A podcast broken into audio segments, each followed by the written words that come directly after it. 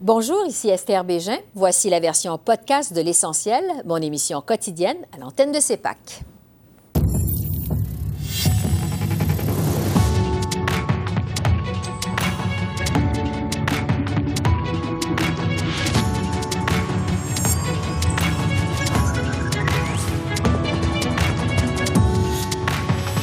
Ce soir, le chef conservateur Pierre Poilièvre propose de sabrer dans les dépenses étrangères et la bureaucratie pour réinvestir en défense et atteindre la cible de 2% de l'OTAN. L'ex-attaché canadien de la défense à Kiev est avec nous. Opération israélienne à Rafah. Les conséquences pourraient être catastrophiques selon le Canada.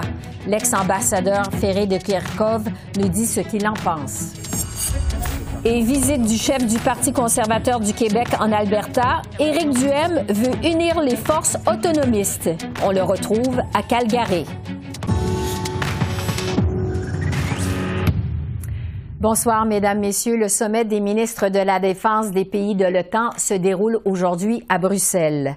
Le secrétaire général de l'Alliance s'est félicité que pour la première fois, 18 pays sur 31 atteindront l'objectif des 2 du PIB en dépenses militaires cette année.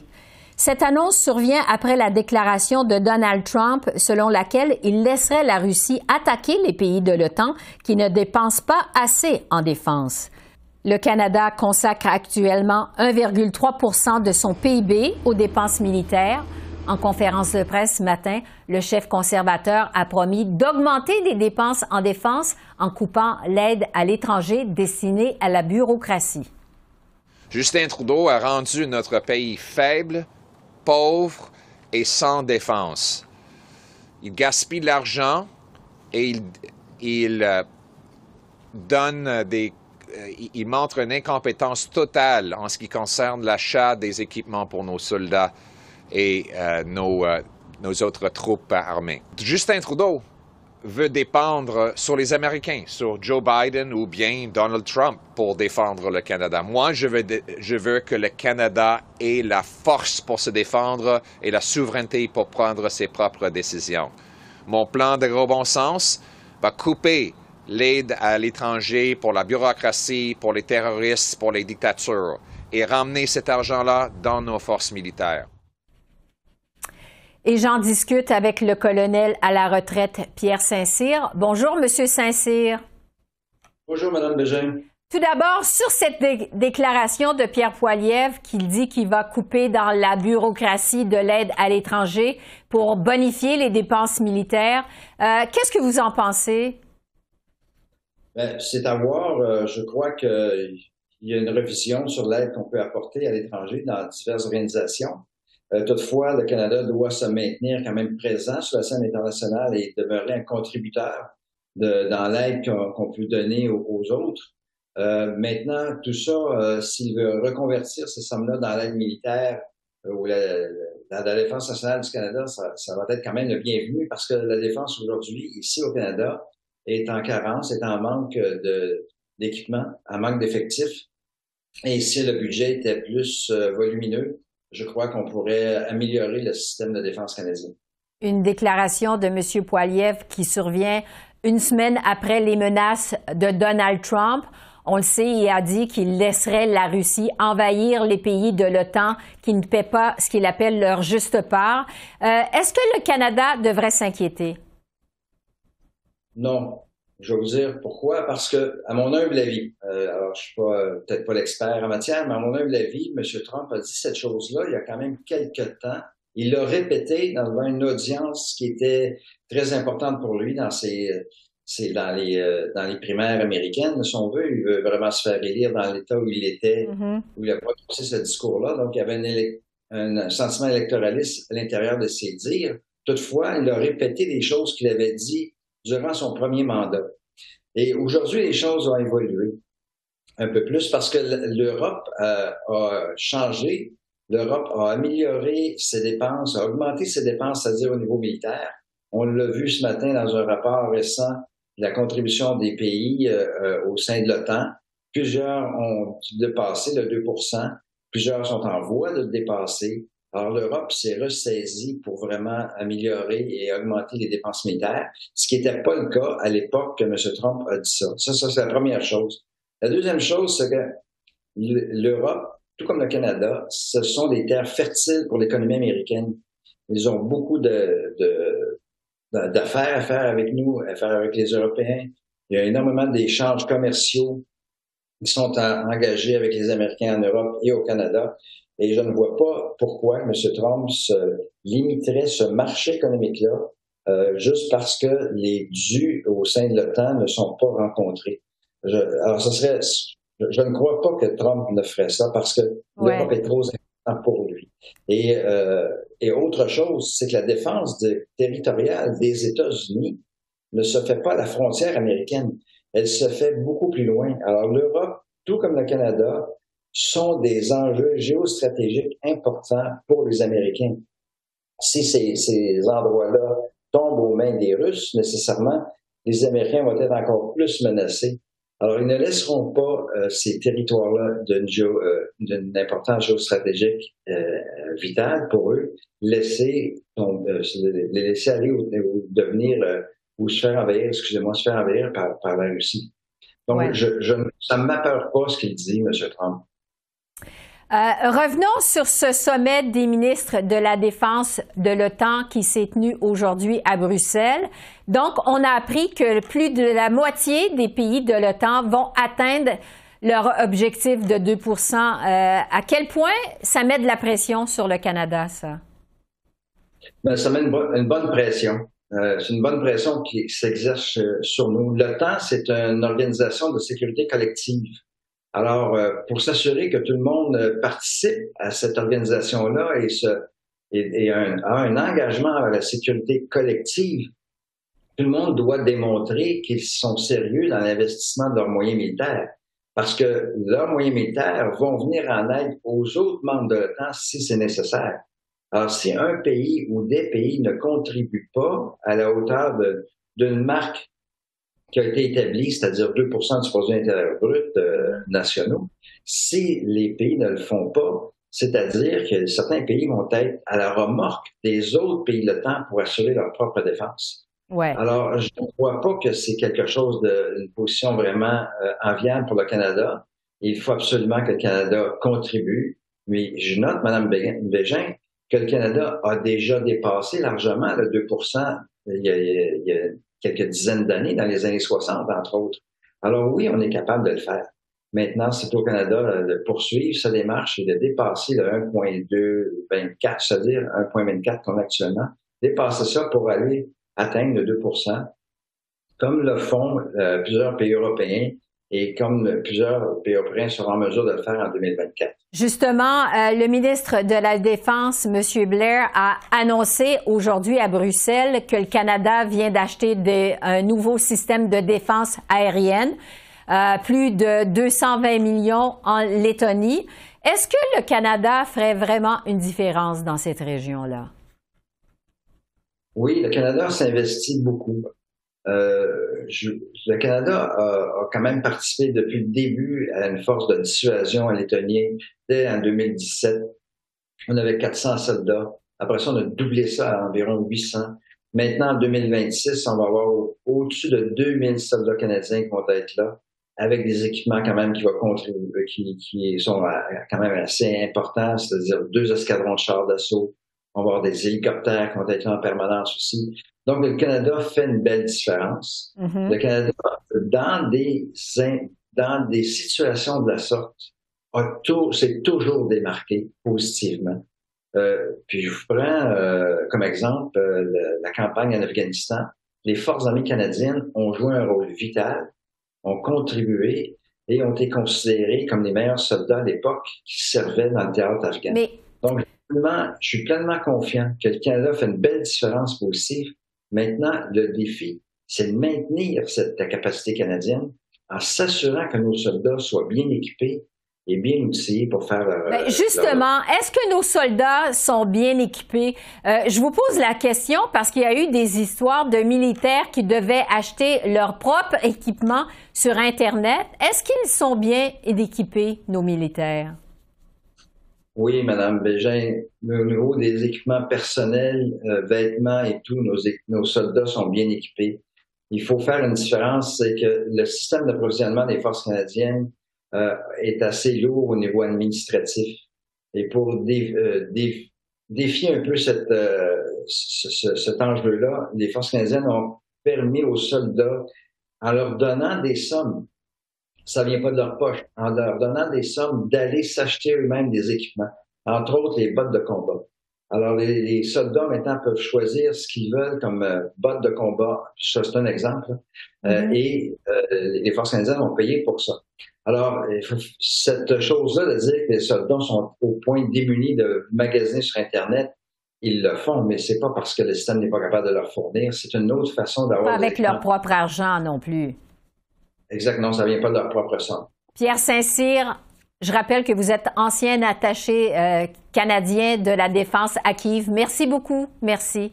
Merci, madame. Je souhaite une belle journée. Merci. À vous aussi.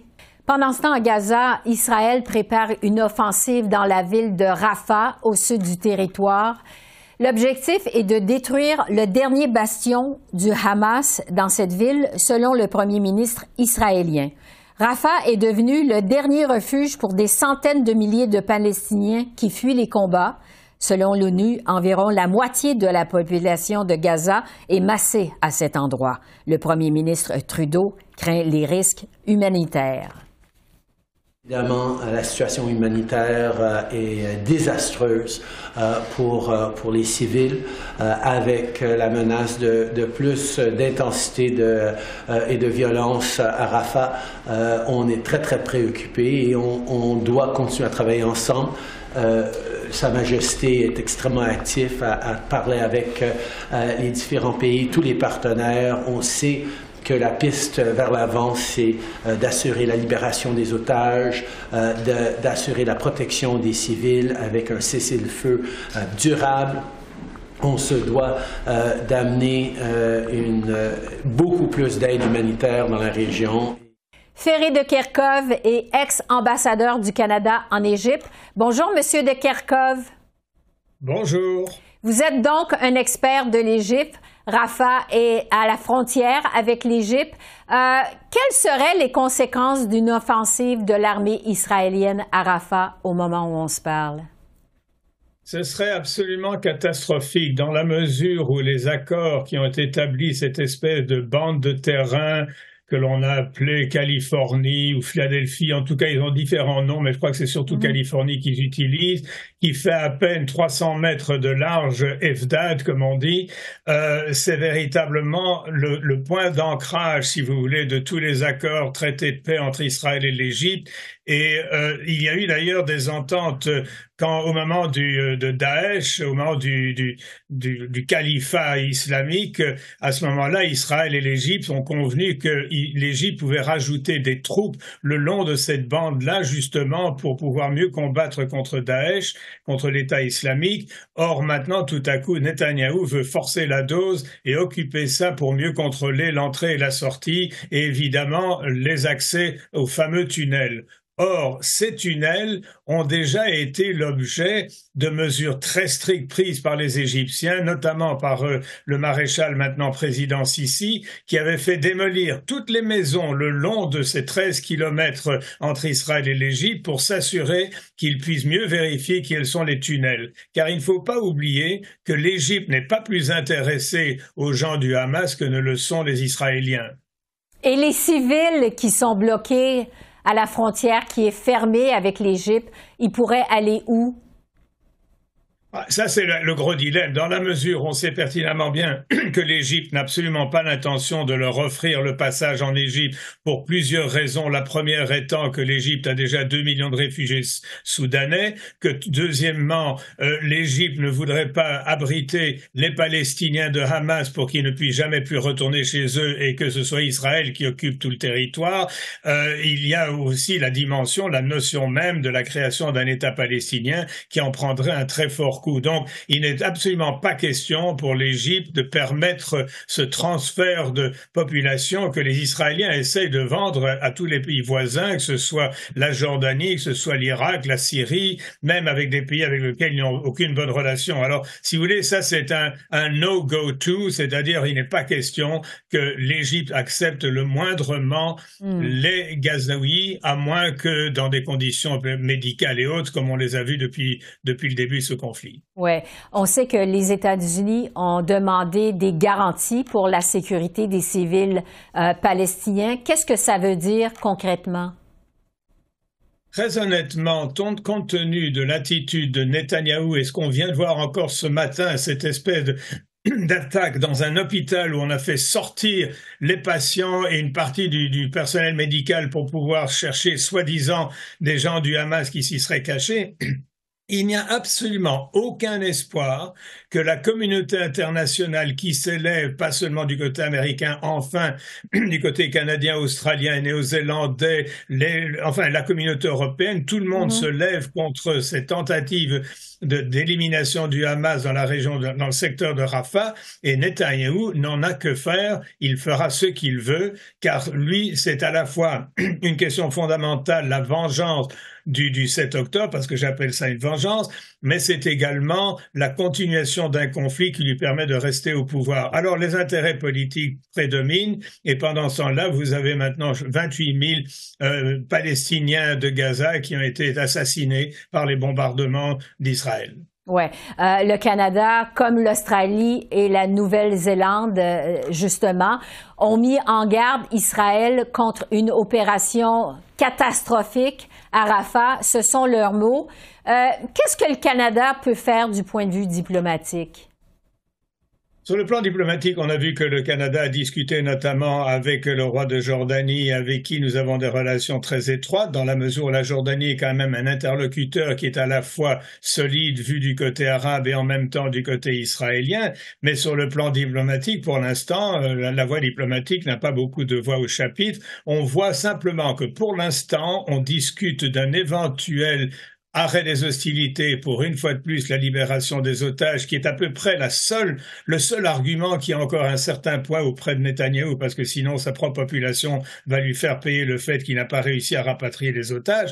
Mais, mais c'est à peu près tout le levier que l'on a sur ce plan-là. Et, et ça, j'espère que le, le, représentant américain, qui est extrêmement solide, le, patron de la CIA, qui a mhm. des discussions très fermes avec l'équivalent israélien, peut-être que quelque chose va aboutir. Mais je crois que même, même cela, Netanyahou n'est pas particulièrement tiché parce que tout ça pourrait vouloir dire que finalement tous les gens du Hamas ne seront pas éliminés. Alors c'est véritablement une course contre la montre, une négociation qui va peut-être aboutir devant l'opprobre international, mais convaincre Netanyahou alors qu'on est le président des États-Unis et qu'on s'y attend, ça ne se produit plus et ça, ça promet ça promet à l'avenir des situations de plus en plus difficiles parce que de tout ce conflit-là, quelle que soit la fin, il va y avoir une nouvelle donne et je pense que Netanyahu ne voudra pas jouer le jeu de la création d'un État palestinien vivant en, paix, en sécurité, côte à côte avec Israël, qui est mhm. le mandat qui remonte à 76 ans. Alors, je suis malheureusement très pessimiste alors que peut-être que ce conflit épouvantable qui a créé des, des horreurs du côté israélien puisse de là puisse émerger un accord sur un État palestinien. Mais tant que Netanyahu sera au pouvoir, ça ne se produira pas. Ouais. Donc la solution à deux États, on peut oublier ça on peut, on peut oublier tant que Netanyahou est, au pouvoir, mais je crois que malheureusement, les prétendants à la succession de Netanyahou sont un peu de la même eau, que ce soit Naftali Bennett, Benny Gantz. Bon, Benny Gantz est peut-être plus favorable à une solution d'autonomie, mais l'autonomie n'est pas une solution parce que l'autonomie, ça veut dire que les Israéliens continueront à dominer l'ensemble du territoire. Alors, ce que l'on cherche, c'est la création d'un État distinct qui soit désarmé. il y a des dispositions spécifiques pour la sécurité, pour assurer Israël, pas de problème. Mais la création d'un État autonome, indépendant, membre des Nations Unies à part entière et qui puisse gérer enfin la bande de Gaza et la Cisjordanie qui pour l'instant subit des sévices épouvantables de la part des, des, des, gangs qui relèvent de Smotrich, de, de, de Benvir et tous ces, tous ces fascistes du côté du gouvernement israélien. Ferry de Kerkov, merci beaucoup. Merci de vos lumières. Avec plaisir. Les habitués de CEPAC vont bientôt découvrir un nouveau visage. CEPAC qui peut désormais compter sur une nouvelle journaliste d'expérience. Il s'agit d'Omaïra Issa. Bonjour Omaïra. Bonjour Esther. Bienvenue parmi nous. Merci beaucoup. Dites-nous d'abord qui vous êtes.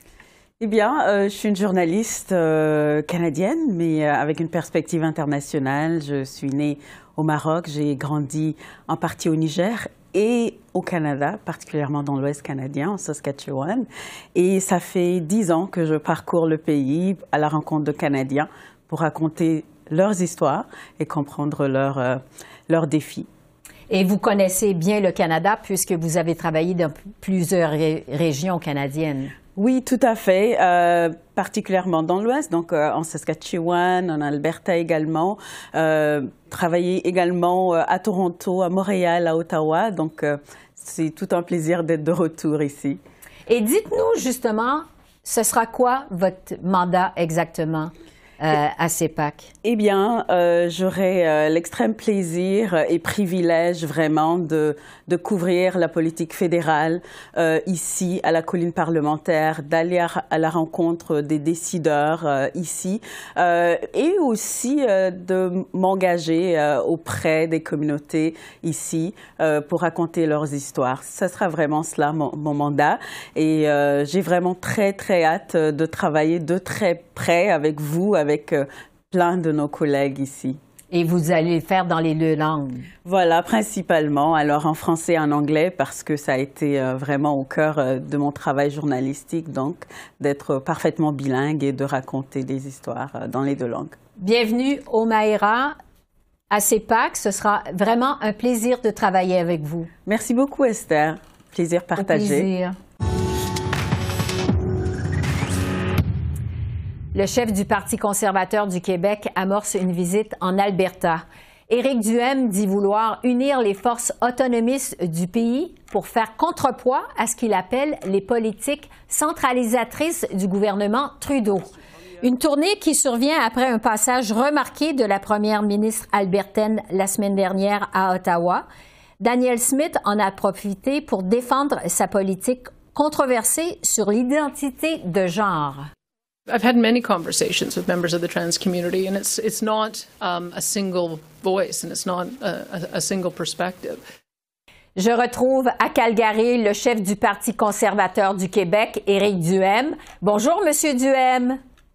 Bonjour, Madame Bégin. D'abord, sur les politiques controversées de, sur l'identité de genre de l'Alberta. Bon, on le sait, la province interdit les chirurgies de transition pour les mineurs. Est-ce que vous êtes d'accord avec ça? Mais d'abord, je trouve pas que c'est controversé. Au contraire, je trouve que la première ministre de l'Alberta, Daniel Smith, a quand même trouvé un certain équilibre euh, pour s'assurer d'abord de l'autorité parentale sur les enfants et aussi d'écouter la science parce que vous savez comme moi qu'il y a une espèce de vide euh, dans plusieurs endroits. Il y a des pays qui sont allés très loin là-dedans. Je pense notamment au Royaume-Uni et à la Suède hein, qui ont été les précurseurs pour les transitions, particulièrement chez les mineurs. Et on voit que ces pays-là aujourd'hui sont en train de reculer et de permettre ça juste pour des protocoles de recherche dans des cas très, très très limité. Vous ne trouvez pas que l'Alberta va trop loin? Vous ne trouvez pas que l'Alberta va trop loin? D'abord, le projet de loi n'est pas encore déposé. Là, on va attendre de voir exactement, précisément, euh, ce que le gouvernement euh, a à, à, présenter. Mais cela étant dit, euh, le fait d'avoir un débat, le fait qu'on on écoute un peu plus les parents, moi, j'ai aucun problème avec ça. Au contraire, ouais. c'est pas juste pour les transitions. Il y a aussi pour la théorie du genre là, dans les écoles. On en a parlé déjà avec ce qui s'est passé avec les drag queens, là, que l'Assemblée nationale, à l'unanimité, a adopté une motion pour exposer les enfants du Québec à des drag queens. Je pense qu'il y, y, a comme une, un débordement à l'heure actuelle et je trouve que c'est sain d'avoir une, une approche un peu plus modérée. Puis vous devez savoir que Mme Smith, la première ministre de l'Alberta ici, comme moi, a fait un peu plus partie du mouvement libertarien à, à, à l'intérieur de la famille conservatrice. C'est pas une conservatrice sociale et je trouve qu'elle a trouvé un bon équilibre là, dans, avec son discours vous sur êtes, le sujet. Euh, vous-même euh, ouvertement homosexuel.